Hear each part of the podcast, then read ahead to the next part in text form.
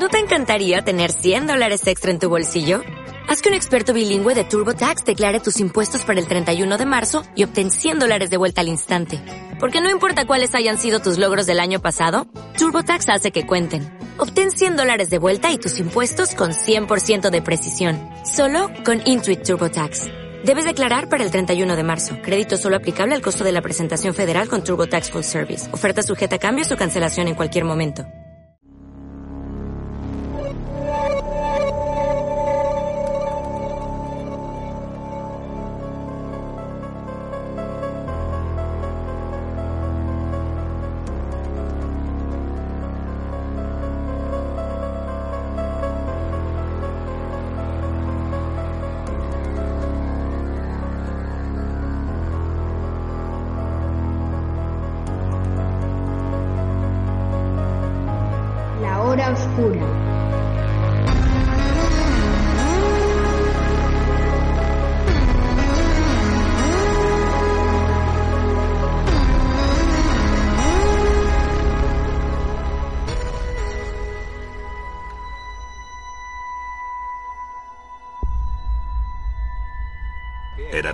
Que me ataba todo el cuerpo. Mi compañero se dio cuenta de que el animal estaba rodeando el barco. Se volvió y vio que los ocho brazos aparecían del otro lado del barco. Mi barco mide casi siete metros, así que el animal se estaba estirando de punta a punta del barco para que supiéramos que abarcaba más que su eslora. Pero es el pulpo más grande del que hay constancia. Corrían historias sobre el gran Kraken, relatos confusos sobre su ojo enorme, sus tentáculos gigantes y demás. A principios de siglo muchos de ellos encallaron en playas de Terranova, del norte de Europa y Nueva Zelanda. Y siguen haciéndolo hoy. Hay grandes zonas del mar de las que no sabemos nada. Es como si hubiéramos aterrizado en Marte y hubiéramos recorrido su superficie una docena de veces. No sabríamos mucho del planeta. El fondo oceánico es algo así.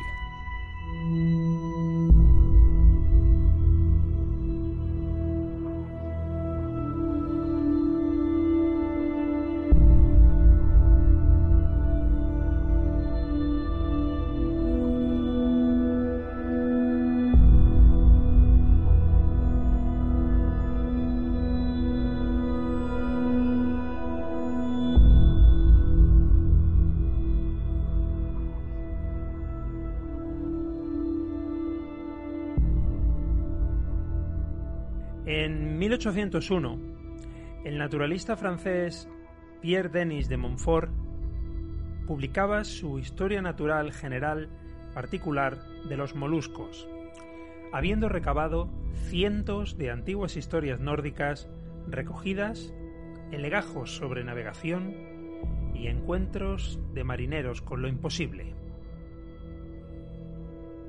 En ella afirmó los animales más enormes que existen en el planeta son el pulpo colosal y el pulpo kraken. Ilustrando la cita, el autor incluía un grabado que se convertiría en icónica imagen del horror marítimo.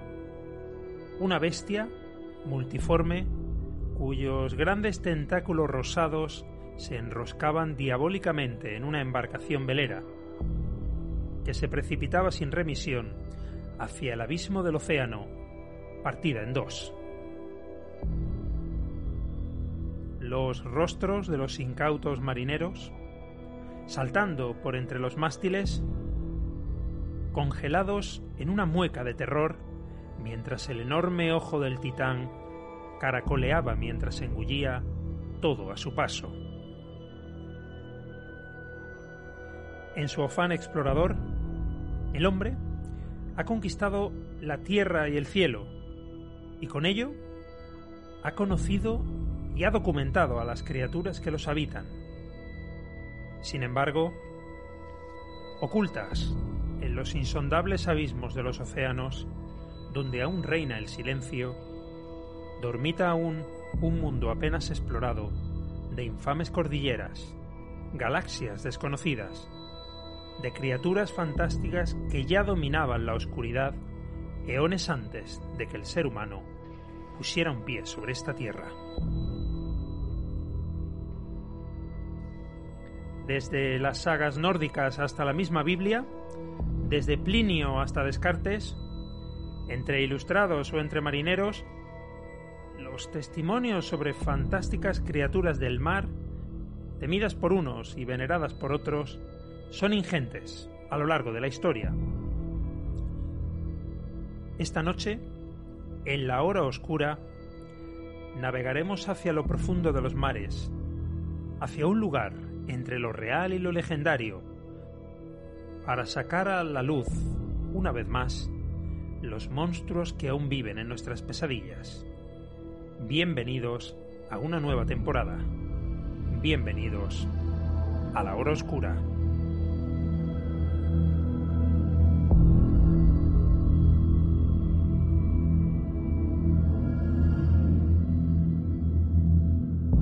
Bienvenidos amigos, compañeros, qué alegría volver de nuevo una temporada más. Ya estamos, ya estamos de vuelta, aunque con calor todavía estival, aunque todavía en verano, pero la verdad que con el chip completamente preparado, las baterías totalmente cargadas para afrontar, como decimos, una nueva temporada, la temporada número 6, ¿quién lo diría cuando empezamos hace ya algunos añitos?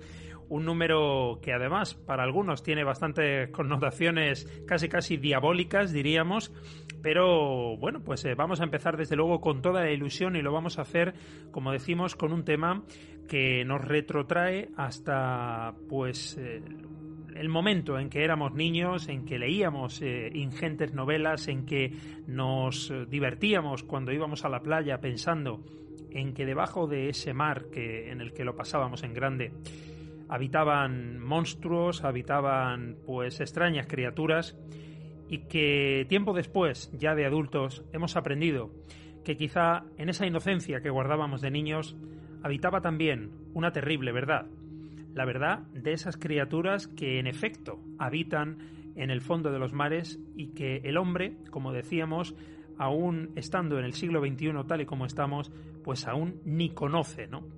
Eh, ese es el dilema, o ese es el dilema, el tema que vamos a hablar hoy en día eh, en, la, en el programa de hoy. Y como decíamos, lo vamos a hacer además mezclando también pues parte mm, legendaria, lo vamos a hacer hablando eh, de historia y lo vamos a hacer hablando también un poco de criptozoología, porque al final lo que vamos a intentar, como digo, es intentar separar o intentar establecer esa fina línea entre qué es lo real, lo que existe bajo las profundidades y relacionarlas con esas leyendas, con esos mitos que todos hemos escuchado alguna vez, como decíamos antes, el mismo Kraken, vamos a hablar de algunos nombres que seguramente estamos hartos de escuchar vía libros, vía eh, cine, vía, en fin, historias eh, legendarias, y en eso precisamente vamos a intentar abundar hoy pues eh, viajando, si quieren, hacia las profundidades, hacia las cimas más ocultas que, aún perviven en el, océano. Y para ello, pues eh, un gran amante de los océanos, yo recuerdo cuando lo conocí que me comentaba, y ahora lo sé a, ciencia cierta, que le encantaba el mundo, yo me acuerdo que le gustaba mucho el mundo de los tiburones, el mundo de, la, de todo lo que era el cine relacionado con el, con el océano, recuerdo grandes películas que, hemos visto juntos también relacionadas precisamente con ese mundo, con el, mundo marítimo. Como digo, películas de tiburones, me acuerdo de Avis, me acuerdo de, de, Descent, películas en las cuales más o menos se habla de criaturas que habitan en las profundidades. Y, hoy lo tenemos aquí precisamente para hablarnos también de un poquito de eso. Señor Jesús García, muy buenas. Pues muy buenas, encantado de estar de nuevo aquí con, con todos y nada, un programa que la gente que se tenga que ir ahora de vacaciones, pues bueno, cuando esté en alta mar, ese sentimiento ¿no? que tenemos todos que nos atraen lo desconocido, pero yo muchas veces cierro los ojos, imagino estar rodeado, un equipo de buceo rodeado de mar, de oscuridad, y que unas fauces gigantes se aproximan hacia nosotros, o, unos tentáculos, o simplemente unos ojos, ¿no? Que el encanto, ¿no? De este mundo desconocido es lo que a todos, pues, de una forma u otra nos atrae y a, riesgo de nuestras vidas yo creo que no nos importaría adentrarnos ¿no? en la profundidad del mar que, tan desconocido es por, por, eso, por muy poquitos aparatos llegan hasta, hasta las profundidades. De hecho, Steve Alten, en su libro Meg, lo explica de forma fenomenal y no es descabellada, no es ni mucho menos descabellada la idea que se tiene de, lo que puede haber ahí abajo. De hecho, bueno, lo escuchábamos en la introducción, eh, ese científico que hablaba y hacía la comparación con lo que conocemos a día de hoy de Marte, ¿no? Que solo conocemos un poco la superficie, la hemos explorado un poco, pero ¿quién puede decir a estas alturas que conocemos Marte? Yo creo que nadie, absolutamente. Pues con el mar, ¿verdad Jesús? Yo creo que pasa un poco algo parecido. Yo creo que estamos pues hartos de verlo también en, eh, en cine y hace no tanto cuando se ha intentado pues explorar un poco eh, las profundidades y se han tenido tantísimas dificultades porque no existe, ni siquiera existe la tecnología para bajar 5, 6 mil, 7 mil metros de profundidad hacia abajo, ¿no? No, de hecho, el que yo creo que es de las personas que más han podido ahondar, ¿no? Nunca mejor dicho, ahí en, ese mundillo, ha sido James Cameron, ¿no? Que mandó un, un, submarino para intentar saber qué tipo de fauna, qué tipo de flora hay, porque parece ser que de eso nos quiere tratar su, su Avatar 2. Entonces, vamos a ver con qué nos sorprende y a ver qué es lo que ha visto este hombre por ahí abajo. Oye, he mencionado al principio eh, tu afición por las pelis de tiburones, por las pelis de, monstruos marinos. ¿Estoy en lo cierto o no? Sí, de hecho es que a mí muchas veces hasta las peliculillas tan malas de la de Exacto. Sarnado y todas eh, estas.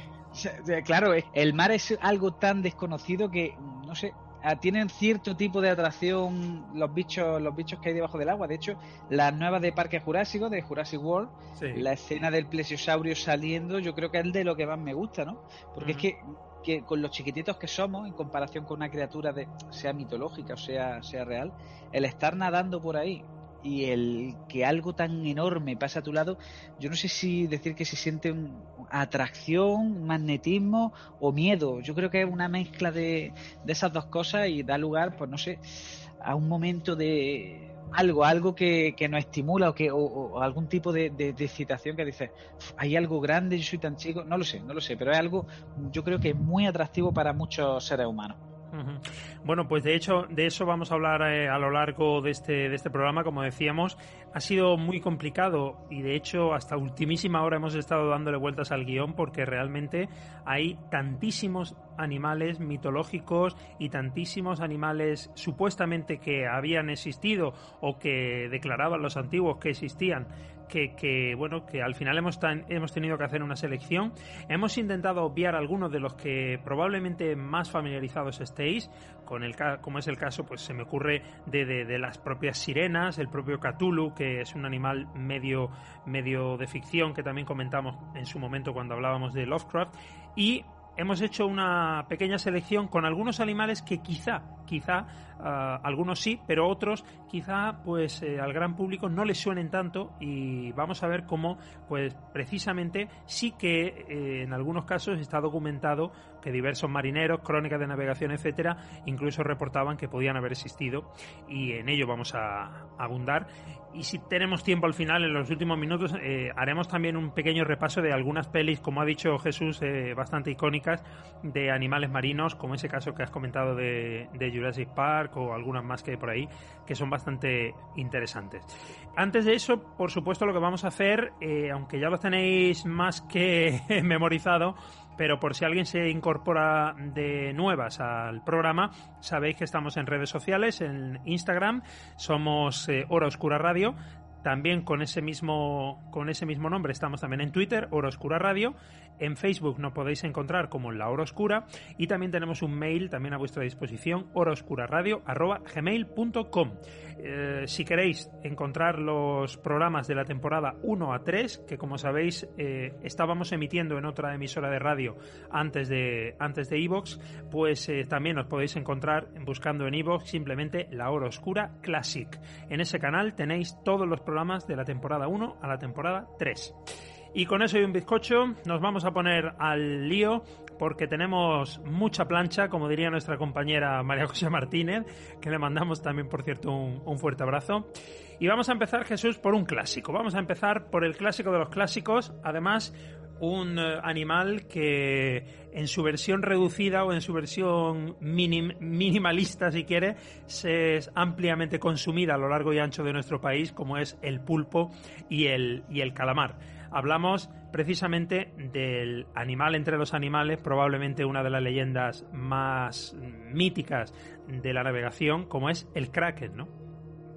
El kraken que ya forma parte, yo creo que de, de la mitología social, ¿no? Todo el mundo reconoce o conoce este, este monstruo gigante que no venía a ser más, ni más ni menos que un pulpo, un calamar gigante, pero que tiene su, su principio, vamos, en la mitología escandinava. Decían que era como un pulpo, un calamar gigante, una medusa que emergía, atacaba a los barcos y se comía a los marineros. La verdad es que se han avistado calamares de un tamaño considerable. De hecho, incluso se dicen que se han avistado calamares eh, luchando ¿no? con algún cachalote. Estamos hablando de calamares o de, un tamaño aproximado de unos 14, 15 metros. Este tipo de bicho solía ser de unos 33 a 45 metros de largo, incluidos los, tentáculos. Y decían, decían las malas lenguas, que incluso podía ser más grande que el megalodón. O sea, aquel tiburón prehistórico de, de, casi 40 metros. Mito leyenda, pues bueno, la verdad es que, como hemos dicho, no sabemos qué hay abajo. Lo bien es cierto que la exageración de, tamaño, ¿no? de pasar de, de 14 a 45 metros de, calamar, a mí me recuerda mucho a, la gente de aquí de nuestra tierra, de Jaén, con los exagerados que somos, que, echamos metros y luego no, no es tan grande. Si bien es cierto que, bueno, que si dicen que ha hundido algún tipo de barco, recordemos que en la prehistoria muchos animales de los que conocemos hoy día eran eh, realmente grandes. Sin irme más lejos, un escorpión era del tamaño de un gato doméstico. Por ejemplo, sí, sí, sí. De hecho, bueno, en el caso, evidentemente las primeras crónicas son mucho, son muy posteriores a, a esa época, evidentemente estamos hablando aproximadamente del siglo XII, del siglo XIII, cuando se empiezan a, anunciar los primeros, primeros avistamientos de una criatura similar a la descripción que, que comentabas precisamente, y se, y se hacía tal y como, y como se, se recogía, eh, eh, como digo, en las crónicas, en las sagas de Islandia, en las sagas irlandesas, en este caso de Orbador, que fue una, un personaje de ficción, de, como digo, de la mitología islandesa, en el siglo XIII, ahí es donde parece ser que por primera vez se empieza a hablar de un monstruo que es más grande que el mar y que es capaz de tragarse hombres y marcos, incluso ballenas, ¿no? Más adelante, a lo largo de todo el siglo XIV, de todo el siglo XV, se siguen sucediendo este tipo de comentarios. Recordemos también que estamos en un momento en el que el hombre todavía, claro, hasta el, hasta el siglo hasta el siglo XV el hombre pensaba que la Tierra era plana, que ahí había un abismo cuando se acababa el cuando se acababa, como decía Asterio Vélez, la pizza, ¿no? Que era la Tierra, y cuando se acababa, ahí había un, abismo realmente donde habitaban monstruos. Eh. Entonces, bueno, pues eh, en ese abismo los navegantes imaginaban eh, pues todo clase de, criaturas. Y de hecho si nos retrotraemos, por ejemplo, al siglo XVI, el, el sueco Olaus Magnus describe criaturas colosales capaces de hundir un barco unos ojos, decía, tan grandes como el sol. Claro, evidentemente estamos hablando de una metáfora, pero lo que está claro es que hacía referencia a un ojo muy grande, como se ha demostrado Jesús que pueden ser los ojos de, este supuesto calamar gigante, que se ha demostrado, de hecho, por, por eh, diversos animales similares que han varado en, en las costas de Nueva Zelanda o incluso en España, que sí que tienen un ojo así de grande. Se habla de un ojo casi de 30-40 centímetros. Sí, se dice que es el ojo el más grande de, vamos, de lo que es el reino animal. Eh, para que se hagan una idea, suele ser el ojo del tamaño del tapacubos de un coche. Estamos hablando de, una mirada muy penetrante, una mirada muy grande. Se decía también que, que, además estas criaturas, aparte de hundir barcos, muchos de los marinos, eh, muchos de los pescadores, aprovechaban su, su salida a bueno, a la hora de atacar a algún otro animal, a la hora de atacar a algún barco, decían que venían acompañados de un, de un torbellino de peces, ¿no? Al salir una, eh, al implosionar el agua, pues bueno, muchos de los peces quedaban pues arrastrados por la fuerte eh, corriente que generaba este animal al, al, emerger y aprovechaban, ¿no? Eran cuando aprovechaban los pescadores para hacerse con un alijo de peces muy, muy grande. Es decir, que parecía que había también ahí una simbiosis en la cual ellos, pues bueno, al acercarse tanto a, a este, a este monstruo, pues se arriesgaban a perder la vida, pero si no, obtenían una recompensa muy grande de, de peces, de, una para, para bastante tiempo, ¿no? En el siglo XVIII hablábamos, hemos mencionado el nombre de Kraken, pues precisamente este nombre, que hay que decir que es un nombre noruego, realmente significa, si lo tradujéramos al español, sería como uh, animal retorcido o cosa como retorcida. Bueno, pues este animal retorcido, este kraken, se empieza a utilizar como tal nombre a partir del siglo XVIII, cuando pues como digo, en algunas, en algunas crónicas de la mitología nórdica se empieza a hablar de este animal y especialmente a partir de 1752 cuando el obispo de Bergen, una localidad por cierto preciosa del norte de, Noruega, si no han tenido oportunidad visítenla porque es una maravilla, este obispo, Erik Lubensen eh, Pontoppidan, habla de una criatura a la que da nombre y apellido, lo llama Kraken, en su historia natural de Noruega, menciona, y cito textualmente, el kraken es una bestia de una milla y media de longitud. Si agarrara al buque de guerra más grande, lo arrastraría hasta el fondo con sus tentáculos. Vive apostado en el fondo marino y solo sube a la superficie cuando es calentado por el fuego del infierno. Fíjate Jesús que ya estamos en el siglo XVIII, que teóricamente eh, se le llamó el siglo de las luces y el siglo de la razón. Incluso lo que comentábamos al principio, ¿no? El propio, el propio Pierre Denis de Montfort, en una historia natural general, menciona también al kraken como uno de los animales que de facto existen en la Tierra. Es decir, estamos hablando de una mitología que ha llegado casi casi hasta hace dos días. De hecho, bueno, estamos hablando de una mitología que ahora veremos cómo algunos de los monstruos de los que vamos a hablar tienen su origen hace muchísimo tiempo. Es decir, incluso la Biblia cristiana se atrevió a crear monstruos de este tipo. Pero es que no sabemos, claro, no sabemos hasta dónde llegaría la imaginación. Estamos hablando de que los monstruos los creamos cuando tenemos muchísima información, podemos mezclar criaturas, podemos.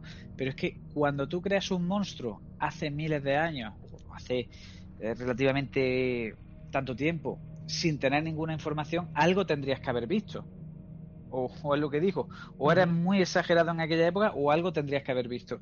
Y máxime cuando no sabemos lo que hay ahí abajo. Es más, las moradas de, los kraken se, se sitúan siempre en las profundidades extremas y no todos los monstruos ni todas las tienen su mirada en, en Estados Unidos, ¿no? Como decimos siempre, que todo parece que pasa solamente allí. Aquí, en España, en, el refugio del cañón de Avilés, en la costa asturiana, estamos hablando de unos 5.000 metros, y los pescadores dicen que, estaban acostumbrados a verlo cuando salían a faenar. De hecho, ellos le pusieron un nombre cariñoso al kraken, le llamaban peludín. Y de hecho, desde el año 97 tiene un museo en su honor en, en Luarca. Entonces, eh, leyenda o no, es lo que dicen, el poco estudio, lo poco que se invierte en la exploración submarina, en intentar ahondar, en llegar ahí, es lo que todavía nos tiene separados los mitos de, este tipo de monstruos de la realidad. Y de hecho, has comentado un tema que es súper interesante. Mencionabas España, el norte, eh, Asturias. Es que de hecho Asturias es uno de los puntos estratégicos del estudio marino, del estudio de los criptozoólogos, a la hora de estudiar tanto los calamares gigantes como los pulpos, porque precisamente ahí es donde más criaturas de este tamaño, bueno, de un tamaño bastante, bastante potente, en torno a los 10-15 metros, se han encontrado varadas. Claro, probablemente Ah, lo veíamos hace poco en un documental de criptozoología que hemos estado viendo estos días para, para preparar el programa, que uno de los expertos decía que la única forma que tienen realmente hoy en día la ciencia de poder investigar a, estos a estos calamares gigantes, que existen, que de hecho existen, como digo, se habla de, de animales de entre 10, 15 metros de, de longitud, es a través de las huellas dejadas, digamos, en los cadáveres, porque son animales que viven a profundidades tan, valga la redundancia, profundas, que apenas si se dejan ver. Entonces, claro, hasta que no muere uno y por circunstancias de corriente, etcétera, son arrastrados a la superficie, realmente es muy complicado, es muy complicado poder, poder avistarlo. Lo que sí es cierto, y no sé Jesús si has tenido la oportunidad de verlo, circula por internet un vídeo de un documental que se hizo, si no recuerdo mal, me parece que fue Discovery Max, en el año 2006, creo que fue, en las costas de Japón.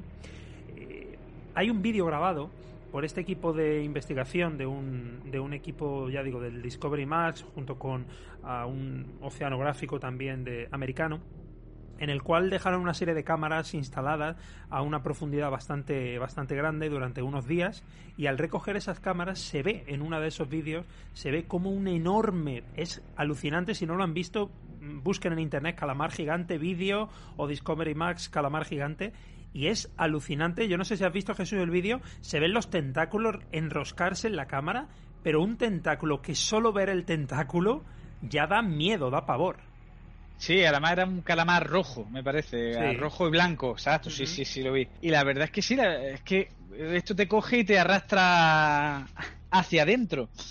Y eh, con respecto a lo que contábamos de las costas asturianas, pues bueno, yo creo que es un buen punto de partida, ¿no? El, tener ahí pues, una zona de estudio de este tipo de animales. Lo que pasa es que ya sabemos lo que va a pasar si encuentran ahí algo, que vaya a la olla y vamos a tener un, pulpo a la gallega bastante rico. bueno, según, según he leído esta semana, parece ser que eso fue una de las cosas que me llamaba a mí la atención. Digo, bueno, ¿esto se podrá comer? Pues parece ser que no, parece ser que lo que es el calamar, digamos, identificado como calamar gigante, parece ser que tiene una especie de el recubrimiento, digamos, que tiene su piel, tiene como una película venenosa para evitar que, bueno, pues que algunos que otros animales se acerquen y demás, que sería totalmente imposible de cara al ser humano poder consumirlo. Así que en principio parece que no habrá, que no habría mariscada con pulpo, con, calamar gigante.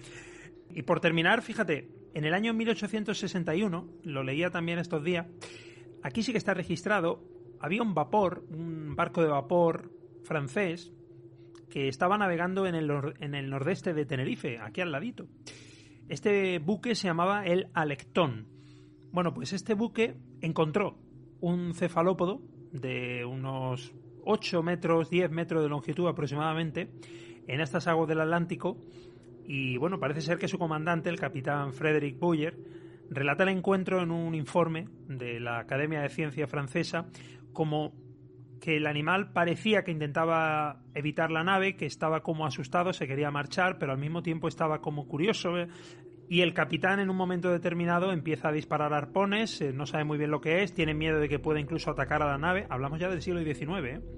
y empieza a disparar arpones y fusiles contra él, incluso lo llegan a herir, manda izarlo a bordo, atando un cabo alrededor del cuerpo, pero finalmente la criatura es tremendamente fuerte, saca los tentáculos hacia afuera, tira del arpón y se zambulle en las profundidades.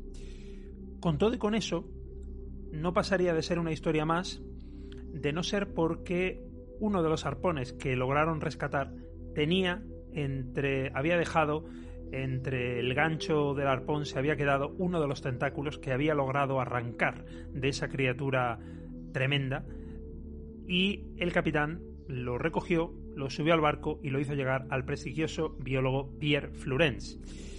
El calamar gigante, como así fue calificado, fue llevado de nuevo, como digo, al Instituto de, Análisis de Oceanografía en Francia. Se revisaron las cualidades biológicas del, animal y hasta día de hoy no se tiene una idea clara. Hay muchas teorías, en Internet hay muchísima bibliografía al respecto del, del caso del vapor francés Alectan, pueden buscar, pero Todavía hoy no existe una teoría clara, una explicación racional clara que lo vincule directamente con el famoso calamar gigante, porque parece ser que la morfología del tentáculo que tenía, con una especie de ventosas que tenía dientes dentro de la ventosa, no concuerda con ninguna de las cosas que se habían encontrado hasta hoy. Lo cual Jesús entiendo que quién sabe, ¿no? Da lugar a mucha especulación eh, aún hoy en día. Hoy es lo que estábamos diciendo. Eh, hoy en día se invierte tanto en otras cosas y no, a los que nos llama tanto la atención este mundo marino, vemos que, apenas se hay, hay inversión ¿no? por parte del estudio. Es que recordemos y hablamos de que en los océanos el 85% de los fondos marinos está a más de 2.000 metros de profundidad. Estamos hablando entre los 2.000 y 11.000. y, y de todo esto no hay nada no hay apenas nada estudiado. Lo que sí se sabe es que hay alrededor de más de 250.000 especies marinas de las que se han registrado, no estamos hablando ni, ni, una cuarta parte. Entonces, y seguramente muchas de ellas estamos hablando de, dicen que son animales o especies prehistóricas. Estamos hablando de que puede haber por ahí algo que realmente llame la atención. Yo creo que como el hombre no ha podido bajar, no ha destruido ese entorno, no ha, metido ahí la mano, yo creo que estos, estos monstruos están ahí plácidamente y el día que, pues que, que por desgracia llegue el ser humano, porque realmente eh, por desgracia lo digo porque todo lo que tocamos al final lo, lo, destruimos, estos animales emerjan y puedan hacer tanto daño como podamos causar su, su completa extinción. Bueno, pues esperemos que, que sigan pacíficamente porque, porque, la verdad que, como bien dice, nunca se sabe lo que podemos llegar a, a, destruir y precisamente me acuerdo de esa película, la de, la de Avatar, entre otras, donde se habla de qué es lo que hace realmente el ser humano cuando descubre algo tan sorprendente, un mundo nuevo de, de animales, de plantas, etcétera, y, la mayoría de las veces suele ser colonizarlo y, y, destruirlo. Bueno, pues vamos a avanzar un poquito, si te parece, Jesús, que tenemos algunas cosas ahí en la, en la lista y el siguiente de nuestra lista, al final volveremos volveremos brevemente al Kraken también porque quiero hablar también de una de cómo fue la adaptación o cómo ha sido la representación de este monstruo también en el cine, que tenemos algunas controversias ahí. Pero vamos a irnos hasta la religión, nada más y nada menos, y dirán algunos, bueno, esto no es sobre monstruos, vais a hablar aquí de, de la Biblia. Pues cuéntanos porque ya has anticipado antes brevemente lo que ocurría. La Biblia también habla de monstruos marinos. Sí, de hecho en el Antiguo Testamento eh, hablaba ya del Leviatán. Recordemos que eh, la ira de, Dios, pues creó o hizo, sí, hizo gala de, de, crear una serie de monstruos eh, realmente gigantes. Recordemos que en el Apocalipsis, ese bicho de nueve cabezas, ese monstruo que venía representado de muchas maneras, se le llamó el Leviatán. El Leviatán era un monstruo marino realmente grande, imponente. Dicen que es el monstruo marino por excelencia. Yo creo que, que, eso fue hasta que Lovecraft nos trajo a, sí. a Tul, a sí, y decían que, bueno, aparte de tener una gran fuerza y ferocidad, era el símbolo del caos y de los poderes antidivinos. Si lo queréis buscar, está en el capítulo 41 del, del libro de Job. Y decían, lo describían como un monstruo bien protegido por escamas, con una dentadura que era capaz de romper el hierro como si fuera papel, es decir, que si se encontrase con un barco de estos acorazados no le supondría esfuerzo destrozarlo. Decían que de su boca salían llamas, chispas y humo por, por las fosas nasales. Debajo de él decían que el agua hervía y que cuando se iba, cuando ya se escondía en el, en el abismo, dejaba un rastro luminoso, rastro de espuma blanca. Eh, ¿Cómo lo representan? Pues bueno, desde la Biblia de tener nueve, nueve, cabezas, a un dragón gigante, a una serpiente enorme. Eh, si buscáis por ahí vais a encontrar muchísimos dibujos porque realmente la forma del, Leviatán no se sabe cuál es. De hecho, buscando y analizando en los orígenes más remotos de esta figura, incluso anterior a, su aparición, como bien comentabas en algunos libros de la Biblia, eh, es interesante porque la palabra del Leviatán o el monstruo como Leviatán ya se conoce en la mitología cananea, lo que sería la mitología fenicia, para que nos hagamos una idea, con el nombre de Lotan. Con o sin H, varían la, las versiones, pero en cualquier caso una parece ser que la etimología proviene de Lautan, que en los textos ugaríticos en el siglo XIV Cristo se describe ya como el enemigo de un dios de, del dios de la tormenta Val y siervo del dios del mar Yam. Claro, una vez que se descubrieron los textos referentes al antiguo mito cananeo de la creación, en el que este Val derrota al Lotán, de la misma manera en que Marduk, por ejemplo, derrota a la serpiente de Tiamat, el origen del mito, Leviatán, quedó claro estando en relación con los babilonios, ¿no? Que es una de las cosas además que se habla mucho en la Biblia, cuando se habla de la gran Babilonia y se habla de y se habla del Leviatán relacionado también con, con la caída de Babilonia, etcétera, ¿no? Entonces, bueno, lo que al final lo que al final se refiere todo es que bueno, estamos hablando de un de un monstruo que tiene mucha relación con incluso con las grandes religiones, incluso fíjate, porque en el Talmud, el gran libro judío por excelencia, también no solo es una cosa del cristianismo, de, los fenicios, como decíamos antes, sino que en el propio libro por excelencia eh, judío, el Leviatán se menciona como el Abodazara y dice, cito textualmente, hay 12 horas en un día. En las primeras tres horas, Dios se sienta y aprende la Torá. Las segundas tres horas, Él se sienta y juzga el mundo. Las terceras tres horas, Dios alimenta al mundo entero al cuarto periodo de tres horas, Dios juega con el Leviatán. Con lo cual, Jesús, ahí estamos viendo que algo tienen que tener en común las religiones. No se sabe muy bien si quién copia a quién, pero lo que está claro es que al final hablamos de una representación que es casi casi una cosmovisión, mm, digamos, en, en todas las religiones, ¿no? Sí, es que, bueno, las religiones, si nos podemos analizarlas, todas tienen algo en común, ¿no? Los griegos tenían, o los romanos a Zeus, la religión cristiana tiene a Jesús, Buda, es decir, cada una. Y aquí en Leviatán, cada religión lo coge y lo. Yo creo que lo, lo emplea a su, a su forma, lo emplea a su conveniencia.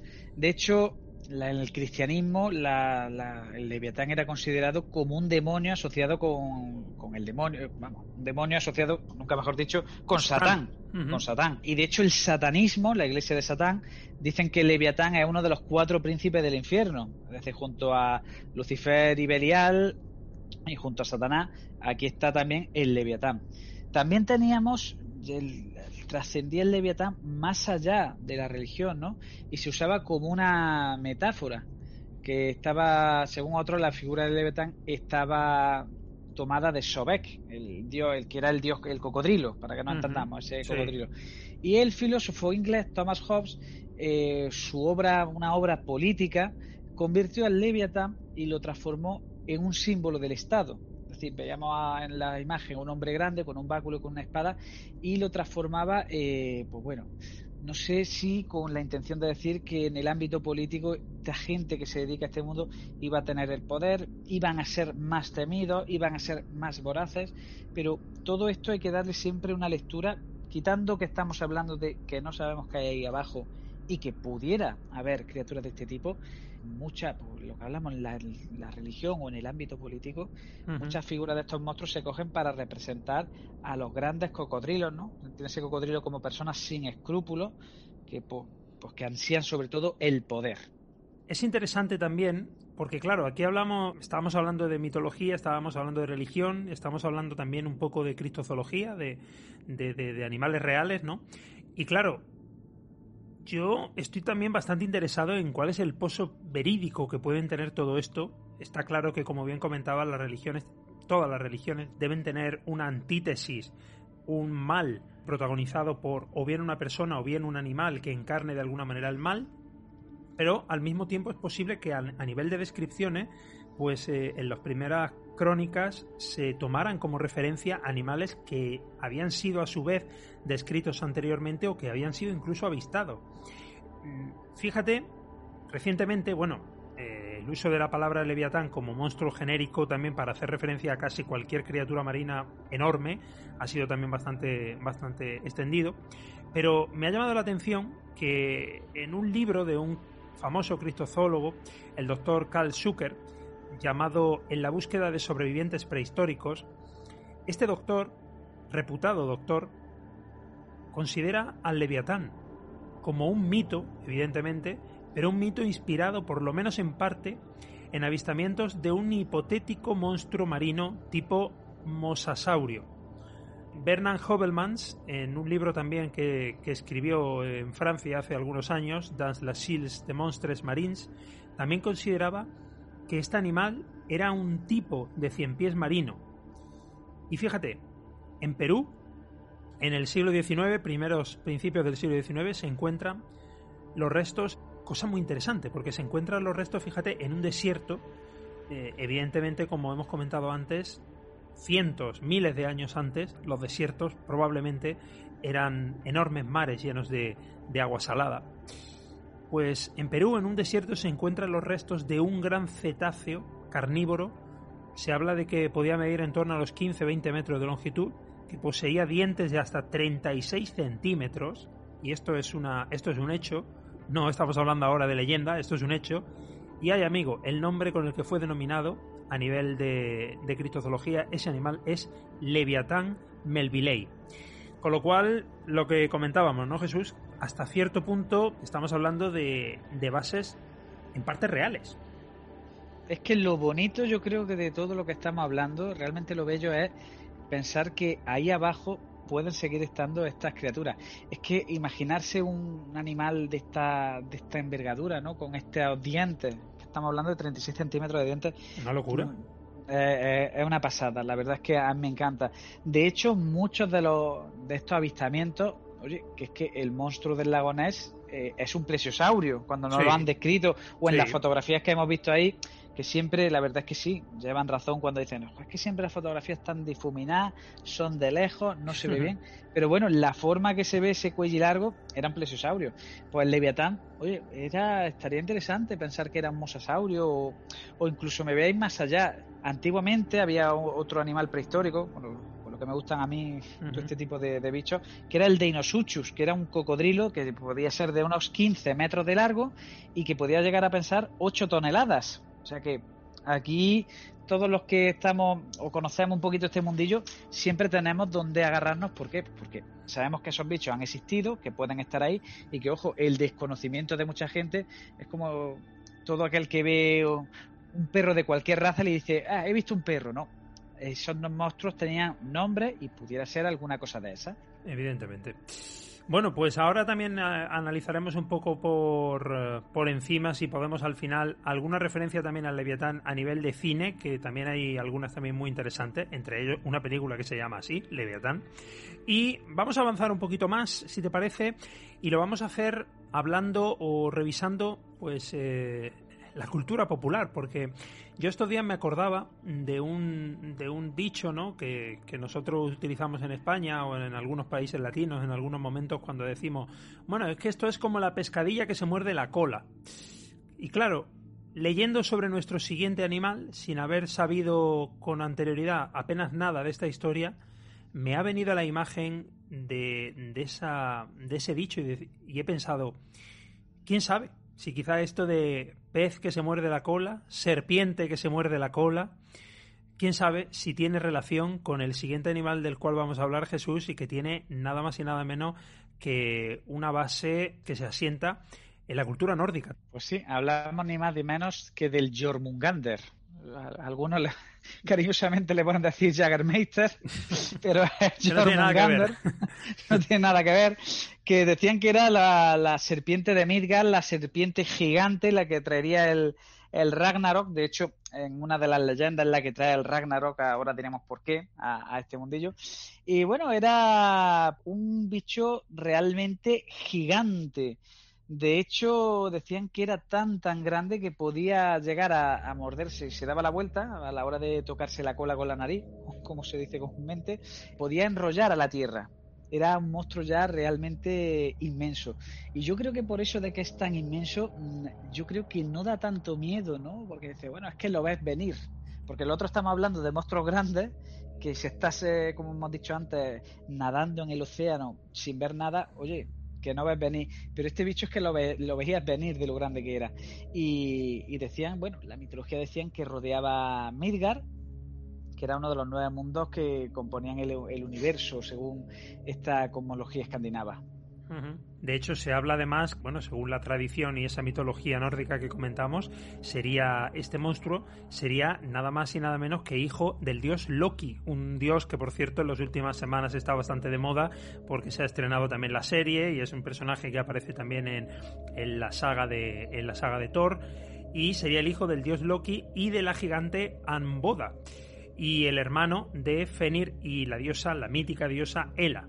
Al parecer, cuando los Aesir, que básicamente eran los dioses del panteón nórdico, se enteraron de la existencia de este monstruo, de un monstruo tan enorme, tan gigante y tan repulsivo, pues para evitar males mayores y teniendo en cuenta pues que podía crear un enorme caos en- entre los dioses, decidieron encargarse de él básicamente y basándose en esas visiones proféticas que auguraban un, un mundo terrible si dejaban crecer a, esta serpiente enorme, pues no hacen ni más ni menos que desterrarlo a las profundidades del mar, desterrarlo al fondo de los abismos y dejar allí en el océano de Midgard que esta serpiente se quedara allí atrapada hasta que llegase el apocalipsis o el Ragnarok, que así es como se llama en, en- en la cosmogonía o la cosmovisión nórdica, cuando se supone que esa serpiente saldría de, otra vez de los océanos para vengarse y para volver a tomar lo que era lo que era suyo.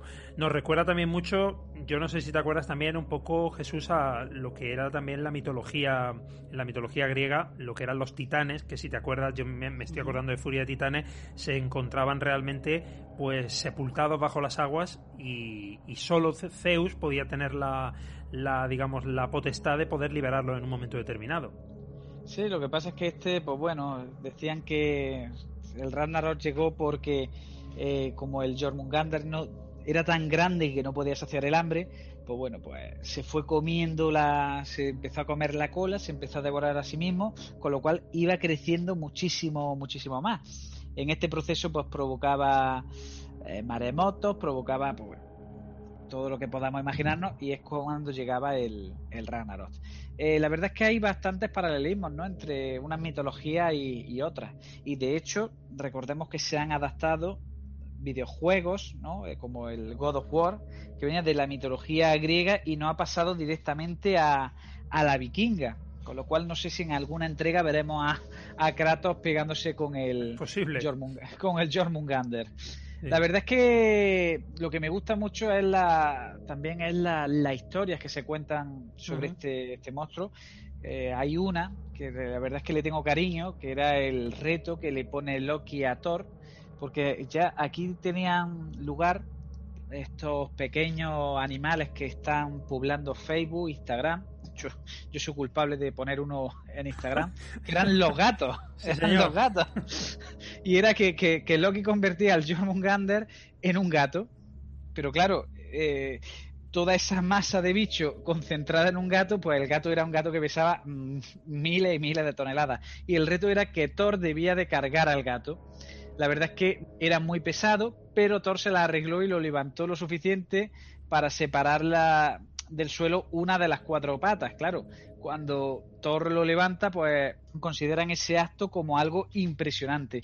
Yo no sé si, si, a raíz de esta historia los gatos fueron venerados, fueron, pero lo cierto es que es curioso, ¿no? Como eh, partimos aquí en esta leyenda con un animal de cuatro patas que a día de hoy es venerado como si hubiera sido un dios, mm, bueno, que para los egipcios lo era, ojo. Eh, a lo largo de, pero no de la manera que hoy, día están siendo venerados, ¿no? Pero me da una idea ya de cómo empezó la leyenda de los, de los felinos. Muy interesante, sin duda, y también ver un poco el papel ¿no? que tiene un, un semidios o un dios tan importante de, en la mitología y que de hecho ha llegado hasta, hasta la actualidad como es, como es Thor. Eh, de hecho, hay otra, hay, otra historia también muy interesante, lo comentábamos antes a micrófono cerrado, ¿verdad? La famosa historia del gigante Ymir, también relacionada con Thor, que cuenta precisamente con como trasfondo también con esta serpiente, con el Jormungandr, eh, y que cuenta cómo durante una fiesta organizada en la morada de los Aegir, de estos guardianes del, digamos, del, eh, de lo que sería el panteón de los dioses, pues parece ser que los dioses se quedan sin hidromiel. Recuerden que bebían, todos los dioses bebían esa especie de cerveza, ¿verdad? Con, con miel, que ellos llamaban hidromiel. Pues parece ser que se quedan sin hidromiel y claro, como necesitaban tanta, pues necesitaban una caldera muy lo suficientemente grande para poder prepararla. Pero no tenían caldero. Entonces Aegir pues le encomienda a Thor, al dios, que vaya a buscar una caldera enorme para poder hacerlo. Y como parece que nadie tiene una caldera tan grande para poder hacer hidromiel para todo el mundo que había en esa fiesta, pues eh, le recomiendan que vaya ni más ni menos hasta que hasta la guarida de un famoso gigante, el gigante Ymir, que poseía una caldera enorme y que parece ser que se niega a entregarle la caldera a Thor, aunque eso sí lo invita a que por lo menos salga con él a pescar y a darse una vuelta por allí. Parece ser que Thor acepta de buena gana irse a pescar aunque no se lleve la caldera y durante el tiempo en el que están pescando tranquilamente en el mar pues mientras sacan la caña, dan casualidades de, un día de pesca, ni más ni menos que con la gran serpiente Jormungander, que se engancha inmediatamente en el, en el anzuelo de, esa caña gigante. Thor intenta pelear con su fuerza, eh, intentando pescar a la serpiente. La serpiente se rebate contra ella, tiene que abatirla a puñetazos, intenta dominarla, se produce una lucha frenética en el agua ante la cual el gigante no puede hacer nada. Finalmente, la serpiente acaba por soltarse el anzuelo y escapar, pero esto sirve al gigante para darse cuenta que realmente Thor ha sido una persona, o ha sido un dios en este caso, muy valiente, que incluso lo ha salvado de la serpiente al gigante de, de morir en esa embarcación y en compensación pues decide dejarle esa caldera para que puedan preparar la hidromiel. Así que bueno, otra historieta, como decimos Jesús, otro mito, realmente en, en puridad si, si nos paramos a pensar realmente son mitos, no tanto historia, pero que al final ponen de manifiesto que también para los nórdicos existía, en cualquier caso, un poder absolutamente descomunal, enorme, gigante y monstruoso bajo las aguas. Sí, tratando de echar un poquito de luz el Jormungander está representado por, de muchísimas formas. Yo creo que si se ha avistado algo así parecido, yo me viene a la cabeza la imagen, viendo cómo la representan, ¿no? Desde tiempos de antaño hasta ahora. Yo creo que podría ser, yo lo relaciono mucho con una morena gigante. De hecho, Ah, bueno, ahora lo diremos, había ah, en el cine se ha representado, ¿no? La morena como un bicho grande en alguna que otra película y yo creo que tenía que ser algo algo así. Y ya no recuerdo yo si era el Jormungander o el Leviatán que le había sacado los nazis sacaron un barco gigante, no sé si fueron los nazis, que no sé si era el Jormungander o el Leviatán. No sé si te suena a ti, yo creo que era el Leviatán yo creo que fue, eh, creo que fue el Leviatán y de hecho creo que fue, no estoy yo seguro si fueron los nazis o incluso los japoneses. ¿no? Japoneses. Seguro era del, del telón de acero, seguro, pero ya no me acuerdo exactamente si fueron. Creo que fue un barco japonés, si no me equivoco, sí, que era oh, llamado también Leviatán, sí. Sí, entonces es lo que vemos, que todo este, toda esta mitología ha sido, ha ido continuando a lo largo del tiempo, ya no solo en animales, se han aplicado también, pues bueno, como vemos, en las guerras, ¿no? También tienen su simbología, al igual que lo tenían los dioses, pues bueno, los dioses de la guerra, tanto romanos, griegos, los dioses vikingos, que además eran muy guerrilleros, sobre todo los vikingos, y todo esto se ha ido, pues bueno, no sabemos si son mascotas, si son monstruos, pero ahí están, en esas profundidades que no sabemos qué puede, qué puede haber. Y de hecho, me acordaba yo estos días porque date cuenta que el Jormungander se habla realmente, si atenemos y nos atenemos a la descripción de la que se, se tiene constancia eh, en estas crónicas, en estos mitos, realmente deja de ser una serpiente enorme, una serpiente muy grande, con rasgos muy monstruoso, que a mí, de alguna manera, me recuerda un poco también a algunas descripciones, salvando la distancia, pero algunas descripciones que se han hallado también, mencionabas antes el, el lago Ness, bueno, pues precisamente el lago Ness es un lago, todos sabemos que se encuentra en Escocia, norte de Europa, eh, que a su vez está conectado al mar. Es un lago que se abre al mar, es un lago natural. Y a través, se abre al mar a través de unos cañones, a, través de unos, digamos, eh, de una vía que no está demasiado estudiada, parece ser que es de una profundidad bastante grande, pero que a su vez evidentemente viene abierta al mar y en su momento la criptozoología ha planteado que algunas de las criaturas que habitan en los mares del norte de, de Escocia, incluso más arriba, que no estén totalmente identificadas, se hayan podido, para que nos entendamos, colar por esa vía, por esa, por ese canal hacia el lago Ness y a partir de ahí, pues, quién sabe, si quedar atrapados en el lago y ahí de esas fotos que tienen esa, ese aspecto casi casi de medio serpiente. Hay algunas fotos en las que se ve claramente como un cuello bastante largo saliendo del agua y quién sabe, eh, evidentemente hablamos de literatura nórdica, estamos hablando de Noruega, estamos hablando de Islandia, Suecia, Dinamarca, toda esta zona. Oye, no están precisamente al lado, pero quién sabe, quién sabe si a lo mejor estamos hablando de criaturas que allá por, por aquellos años, hace miles de años, cuando estas historias se, se escribieron, pues no estaban a su vez basadas en esas historias, en esos legajos marítimos que reportaban nada más y nada menos que los vikingos, que fueron un pueblo tan marítimo y tan navegante. De hecho, si no me equivoco, en la serie de vikingos, por ejemplo, se menciona con bastante profusión el término este del Jormungander también, aparece también en la serie. Sí, y de hecho la, muchas de, las embarcaciones vikingas, los ejemplo, eh, su, toda lo que era la estructura del barco no, no, dejaba de ser una serpiente gigante. De hecho, el, el mástil lo veíamos tallado con una cabeza de, pues de eso, de, de serpiente grande, de bicho marino, y, era un símbolo de identidad, de identidad vikinga.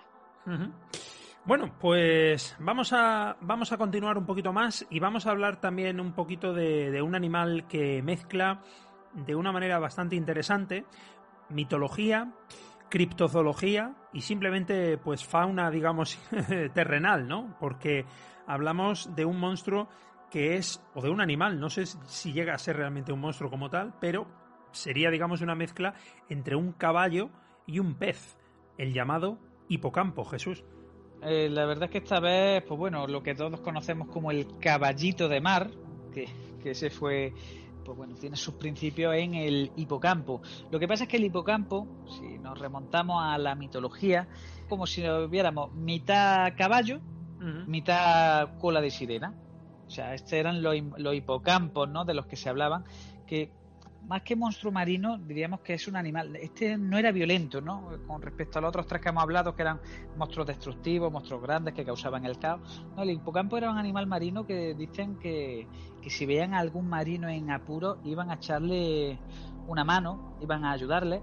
Y era un animal que tiraba de los carros de, de, Poseidón, ¿no? Era el que arrastraba los carros de Poseidón. Decían que tenía una fuerza descomunal, incluso salían a tierra un animalito, por así decirlo, no como los otros, sino un animal simpático, un animal que era que ayudaba muchísimo. De hecho, viene de, estamos hablando que el hipocampo viene de la mitología mm, más allá, pues bueno, creo que fue Homero el primero que, indagó en, la mitología de este ser y el que nos lo trajo.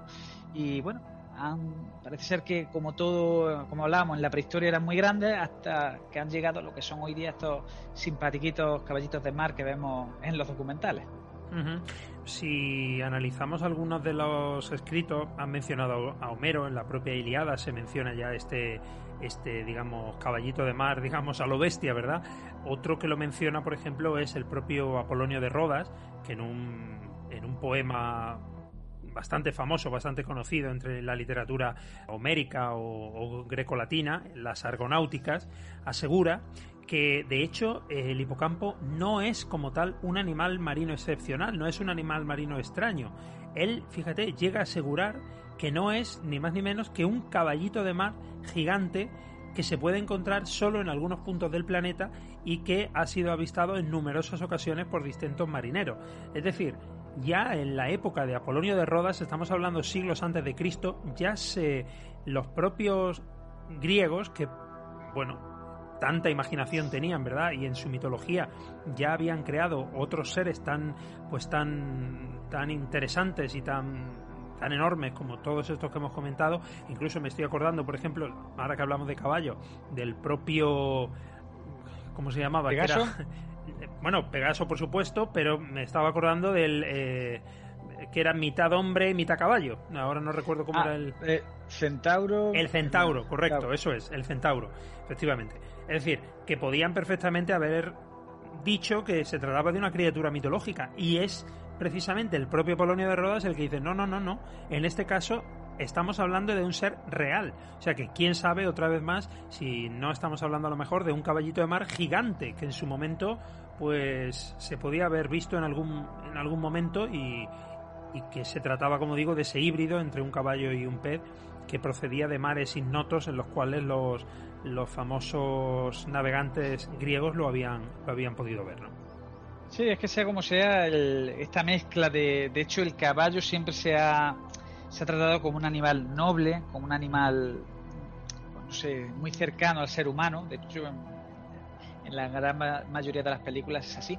Y quién sabe si ese tratamiento que tenemos del caballo no venía, como hemos dicho antes, sobre otra historia de antaño, en el cual, claro, como quién podría salvar a una persona del agua, pues lo mismo que el perro, el mejor amigo del, ser humano, en aquella época pues seguramente era el caballo, ¿no? El animal que representaba esa pureza, esa nobleza hacia nuestra especie. Y de ahí que hayan seguido la, leyenda hasta los días de hoy. Y sea el caballo el que en los mares ayudaba, como bien hemos dicho, a las personas que se debatían entre la vida y la muerte y ellos los llevaban hasta tierra firme. Bueno, pues hasta tierra firme todavía no nos vamos a ir porque antes de ello tenemos que tenemos que revisar también otro monstruo bastante interesante, lo hemos buscado también, hemos estado revisando en estos días también. Se trata de un monstruo que aparentemente se recoge en la mitología hindú. Fíjense, tenemos que ir bastante lejos pero que lo comentábamos a micrófono cerrado Jesús podría tener una base bastante, bastante similar o bastante cercana a un monstruo real. Hablamos del Macara. Que realmente la imagen que tenemos del Macara es un mosasaurio. Es decir, de hecho lo decían que en la mitología hindú decían que era un ser que adoptaba distintas, distintas formas, pero lo tenían como un híbrido entre un cocodrilo y un pez. Es decir, a mí se me viene a la cabeza pues, el Deinosuchus que hemos hablado antes, el mosasaurio, pero es que lo curioso es que había otro que decían que era una mezcla de un elefante y un ciervo la mitología hindú en general, realmente si revisamos un poco a nivel de, mitología, tanto de dioses como de animal, el animalario es bastante estrafalario, y lo digo en el buen sentido, en el sentido de que mezcla mm, cosas bastante, bastante extrañas, ¿no?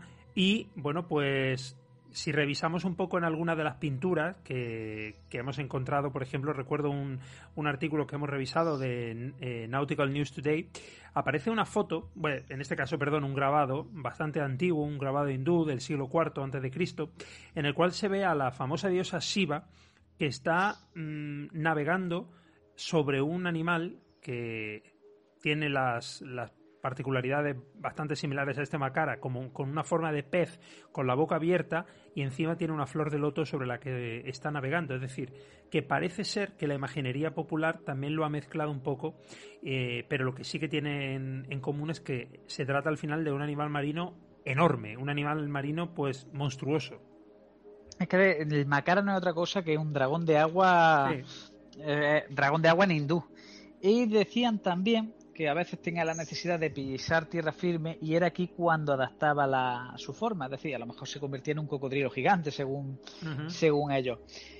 Lo podemos incluir dentro de los monstruos marinos que, decían que no eran agresivos, eso sí, como cualquier otro animal, si, si tú te metías en su territorio, eh, no, no, dudaría en, en defenderlo.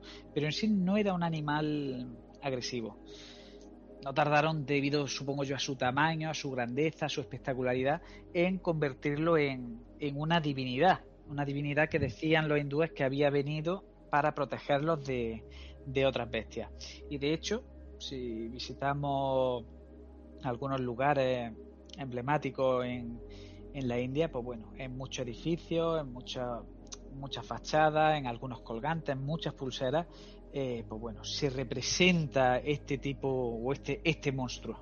Pues vamos a hacer un, pequeño repaso final, si te parece, por algunos de los que de los que nos hayamos dejado en el tintero, que han sido muchos, evidentemente, porque como digo, no tenemos realmente tiempo para hablar de, de todo lo que hay, que son muchas, pero seguramente una de las que a mí por lo menos siempre me ha llamado la atención de hecho, recuerdo, tú también te acordarás, igual que yo, de una serie que veíamos cuando éramos más pequeños, la echaban en un, en un canal de televisión bastante conocido y se convirtió, pues yo creo que casi en una de las series de más renombre, series de, de ficción, pero con personajes reales de más renombre de los años 90, como fue Hércules. Te acordarás de la mítica serie Hércules, que luego sacaron además la de su hermana, que era Sena, me parece, ¿no? Eh, y con todos los monstruos que salían que recogían un poquito pues todo lo que era la mitología la mitología griega y demás y una de las uno de los monstruos en este caso que más me, llamaba a mí la atención era la famosa hidra de Lerna que en la mitología griega pues ya saben es esa famosa serpiente acuática de enorme tamaño ese aliento venenoso y esas múltiples cabezas que vivía, que moraba, ¿verdad?, en las profundidades del, del lago homónimo, del lago de Lerna, y que, bueno, pues tenía, digamos, la, la, particularidad de que cuando se le cortaba una de las cabezas, no así la del centro, parece ser que la cabeza del centro era inmortal, pero cuando se le cortaba una de las cabezas, automáticamente le surgían otras dos cabezas nuevas. No hay que olvidar que en el fondo Jesús, la hidra de Lerna, en el fondo también era una serpiente gigante.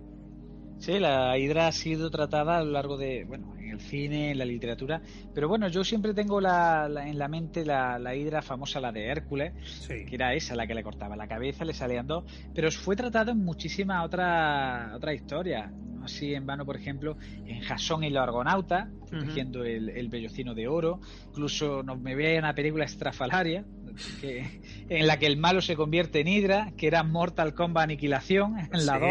es verdad. que se transforma en una hidra ahí un tanto peculiar. Y la verdad es que tiene un tratamiento muy dispar a lo largo de los. De hecho, en los videojuegos, Titan Quest, tenemos siempre, en la mitología griega, siempre que queremos tener algún monstruo representativo, no, no puede fallar la, la hidra. De hecho, ella es, la Hidra, es uno de los monstruos que consta en una de las 12 pruebas que se le ponen a Hércules para demostrar su valía, la diosa Hera. Uno de los, si no recuerdo mal, el segundo o el tercer trabajo de Hércules es precisamente el afrontar la difícil prueba de matar a la Hidra y para ello además lo que, lo que tiene que hacer Hércules es valer, valerse de la astucia porque eh, recordemos que tiene que usar a, su primo que viaja con él y bueno, pues entre los dos, con una serie de espadas, con una serie de juegos de, distracción, finalmente consiguen cortar la cabeza de las hidras y antes de que salgan nuevas cabezas, el primo va justo detrás con una antorcha cauterizando las heridas de la, de la cabeza para evitar que salga otra nueva cabeza y finalmente pues eh, también logra derrotar a la, a la hidra, ¿no? Muchísimas las las historias de, relacionadas con esta serpiente marina que, como decíamos, ¿por qué no? Podría ser también una, una digamos, tener una base en cierto modo también un poco un poco real. Yo no sé, Jesús, si quieres recordarnos alguna más que algún animal que tengas especialmente interés que se nos haya quedado en el tintero y que sea también interesante. Hay unos cuantos. Otro de los animales que yo le tengo muchísimo cariño, puesto que me encantan los tiburones, es el megalodón que ya lo hemos mencionado antes, ese tiburón gigante, que lo describe muy bien, como decía al principio Steve Alten en su libro, y es que se piensa que a gran profundidad hay como una capa, eh, Steve Alten lo dice muy bien, como una capa que da lugar a un nuevo ecosistema que está protegido de la impureza del exterior por una capa de neblina muy, muy espesa. En el libro, pues bueno, esa capa es, es destruida momentáneamente, el tiburón la atraviesa y la lía. El megalodón era un tiburón gigante que, bueno, la verdad es que podría llegar a partir un barco, un barco en dos, y el tratamiento que tenía, pues era muchísimo más majestuoso que, que la película de Jason Statham, que bueno, que aunque entretenida, aunque entretenida, a mí me defraudó bastante. Me hubiera gustado ver al megalodón en todo su esplendor, pues bueno, devorando a diestro y siniestro, y al final, pues bueno, nos dieron una película para niños de, de dos y tres años, que bueno, que no deja de ser algo más allá de, entretenida. El megalodón decían que tenía un diente, pues cercano al que estábamos hablando antes, ¿no? Con estos monstruos de, 30 centímetros y su apetito era realmente voraz. Nos dejamos también, tenemos muchísimos otros monstruos, ¿no? el, Moby Dick, que todo el mundo dice que era una ballena y no era una ballena. Sí. Era un cachalote, un cachalote gigante. Y de hecho está basado en una historia real. Hay que decir que la, la novela, la novela, yo creo que todo el mundo más o menos tiene la idea en la cabeza, para aquellos quizás los más jóvenes, se trata de una novela escrita por Herman Melville en, en, el siglo XIX, en 1851, que básicamente pues lo que cuenta, también hay varias películas al respecto, pero bueno, lo que cuenta es la travesía de un barco, ¿verdad? El Pequot, que junto con el capitán Ahab, pues, eh, y Ismael y un arponero más, pues mm, básicamente van persiguiendo un cachalote blanco, una gran ballena blanca, dependiendo de la versión que miremos, y hay ahí una evolución en los personajes, un drama interno entre los personajes, hay una lucha realmente de, de titanes entre ese cachalote y la furia del capitán por intentar atraparlo, pero como decíamos, la historia, de hecho, está basada es posible que en algunas otras historias más, pero principalmente en la cruda, terrible historia que le ocurrió a un ballenero, el, llamado Essex, en Massachusetts, en el año 1820, unos 30 años antes de que se escribiera la, novela, y que fue de hecho atacado por un cachalote, se pueden imaginar. El barco se hundió, fue un barco que, que el cetáceo logró hundir los tripulantes de hecho estuvieron vagando por el Océano Pacífico hasta una isla, la isla de Henderson, y fíjense, 91 días después, tres meses después, fueron rescatados y desembarcados finalmente en Valparaíso, en Chile, y dos de sus, de sus supervivientes pues contaron evidentemente el suceso y dieron pie a que pues el escritor eh, Herman Melville finalmente escribieron una novela basada en ella, aunque es posible que se basase también en otras porque realmente historias sobre ataques de cachalotes a diversos navíos y especialmente en el siglo XVIII y siglo XIX con la digamos eh, precarias condiciones en las que muchos barcos viajaban, pues es hasta cierto punto normal. y de hecho, eh, si queréis ver esta leyenda, Ron Howard dirige una película a mí me, me gustó muchísimo, es muy bonita, que es en El corazón del mar, con Chris Hemsworth, que era la leyenda de, de Moby Dick. Y la verdad es que la película está, tiene un repartazo y es muy, muy, muy entretenida. Pues interesante, sin duda la, leyenda también que nos habla de, o en este caso la historia, que nos habla de Moby Dick, esta mítica ballena o, cachalote como, como queramos, basada en, estas historias. Nos hemos dejado bastantes porque decíamos antes del megalodón, eh, decíamos incluso las sirenas, las propias sirenas que tantísimo hemos visto en, en mil películas, también son de alguna manera animales marinos. El propio Cthulhu, de H.P. Lovecraft, que también hemos comentado aquí, quizá como uno de los reyes del mambo en, en cuanto a animales marítimos. Y Jesús, vamos a comentar brevemente, aunque sea en estos últimos cinco minutitos, un poquito sobre adaptaciones al cine y presencia de los bichitos de los animales marinos en el cine y algunas de las obras, digamos, que más han llamado la atención. Si te parece, o bien en el cine, también podemos comentar un poco a nivel de. Yo sé que controla bastante, por ejemplo, a nivel de videojuegos, eh, a nivel de juegos de mesa, también se ha trabajado mucho y han aparecido inmensidad de referencias a animales marinos, ¿no? Bueno, si hablamos de juegos de mesa, dentro de poco va a salir uno que se llama Insondable, que es en un barco y tienes que reparar el barco mientras van entrando los típicos hombres peces de Lovecraft y un monstruo, un monstruo gigante. Y luego videojuegos, pues bueno, tienes la llamada de Cthulhu, Thief, el primero pues ya sabemos de lo que va, el segundo de tiburones, y hay una película que no hemos mencionado a este bicho, pero la verdad es que es bastante curioso, que se le llaman las otoyas. Eh, no deja de ser un gigante, un gusano gigante marino, que dicen que puede llegar a ser desde 3 metros de de 3 metros de, longitud a una determinada profundidad, pero cuando vas bajando este bicho es mucho más grande. Es tan grande que, hay una película que a mí me, gusta muchísimo que es Deep Rising. Sí, de las mítica, mítica de los 90, sí, sí. Y, y, está basado en lo que son pues estas otoyas, estos gusanos marinos que se supone que contra más profundo, más grande. Y de hecho, en la película son tan grandes que, bueno, al final, quien la vea, el tiempo ha pasado por ella, pero para mí sigue siendo la mejor película de Stephen Sommers y de Trade Williams, que era el, protagonista, donde se enfrenta a estos gusanos marinos gigantes. Bueno, pues hay muchísimas películas también a nivel de, de, otros de otros bichos. Yo recuerdo, por ejemplo, hablábamos de, del Kraken y me hacía gracia cómo el nombre de Kraken en muchos casos eh, ha sufrido pues eh, desviaciones, digamos, o incluso se ha fantaseado o se ha, mm, digamos, vinculado a animales que nada tienen que ver con las descripciones primigenias que se hacían del kraken.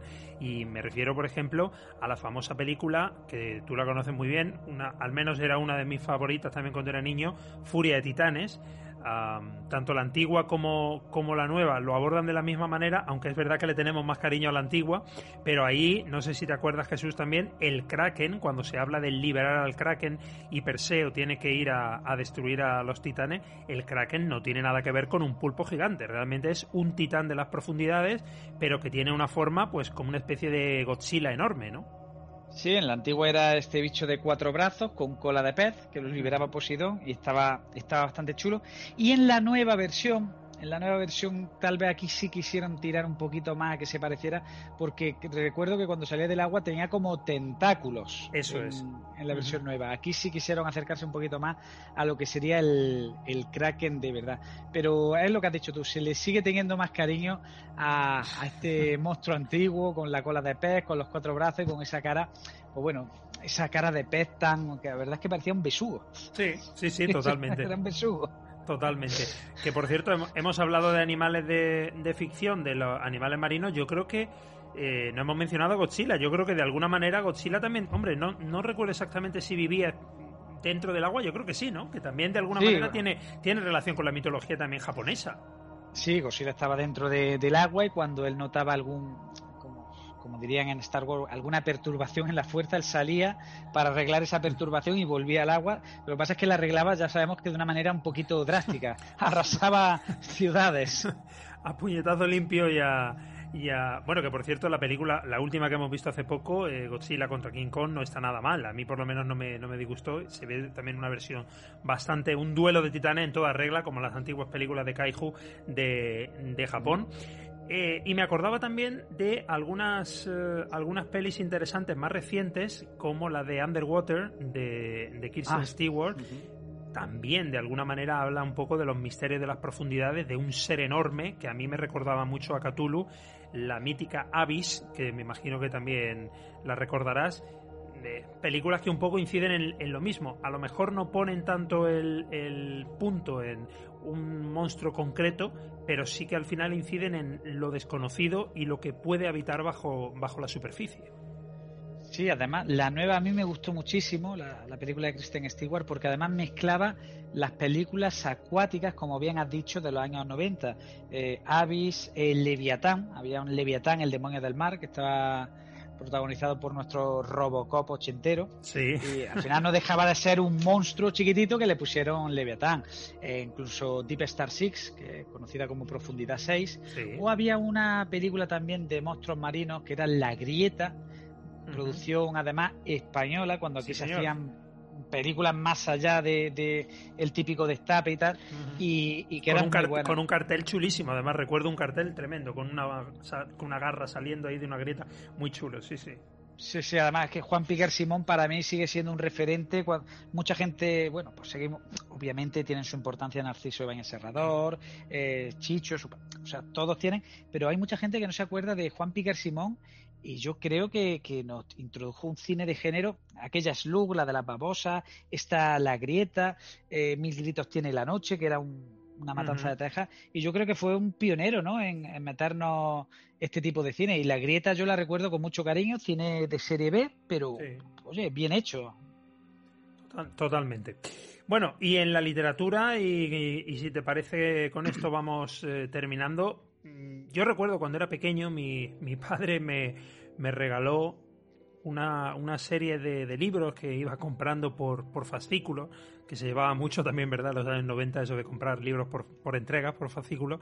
Y recuerdo que me compró una colección o la colección completa de relatos de Julio Verne.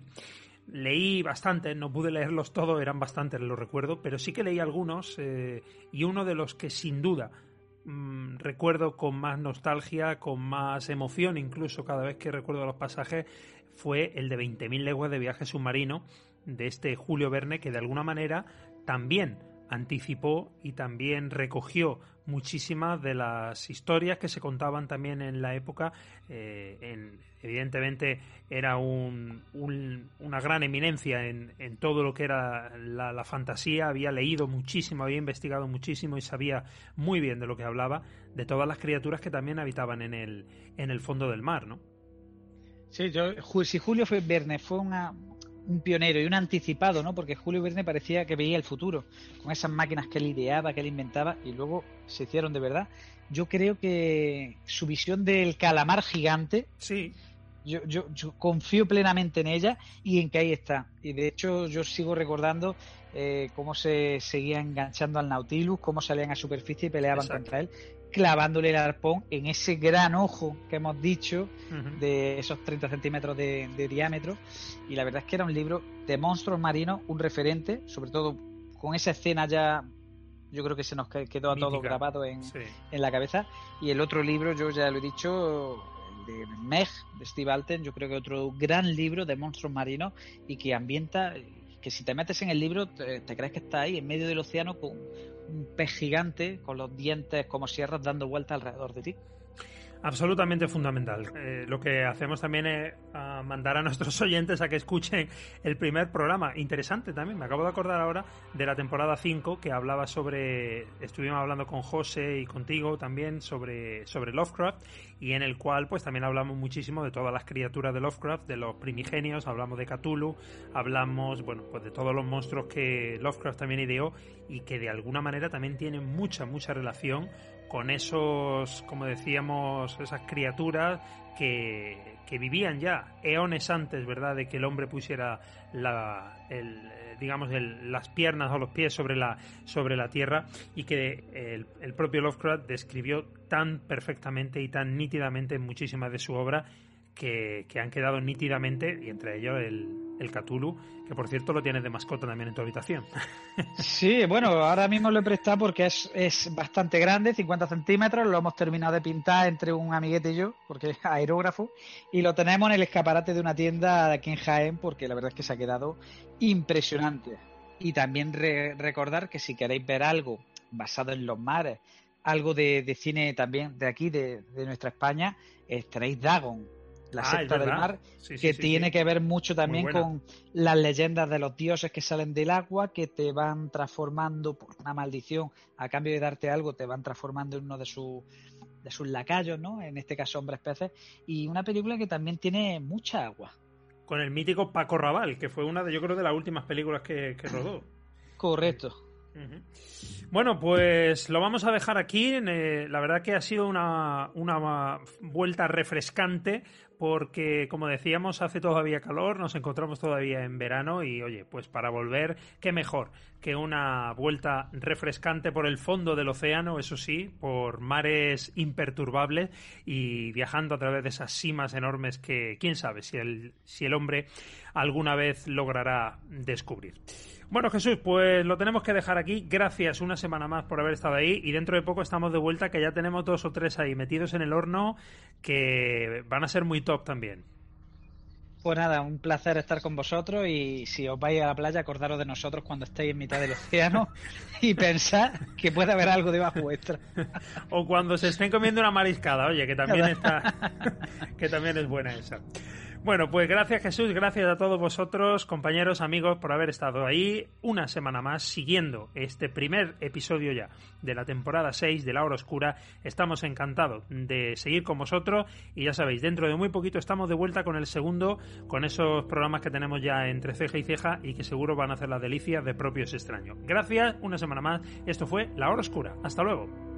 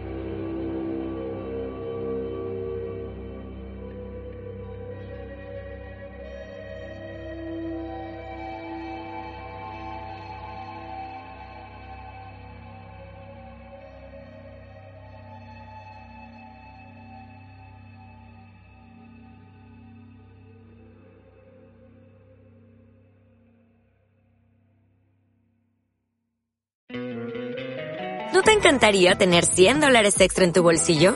Haz que un experto bilingüe de TurboTax declare tus impuestos para el 31 de marzo y obtén 100 dólares de vuelta al instante. Porque no importa cuáles hayan sido tus logros del año pasado, TurboTax hace que cuenten. Obtén 100 dólares de vuelta y tus impuestos con 100% de precisión. Solo con Intuit TurboTax. Debes declarar para el 31 de marzo. Crédito solo aplicable al costo de la presentación federal con TurboTax Full Service. Oferta sujeta a cambios o cancelación en cualquier momento.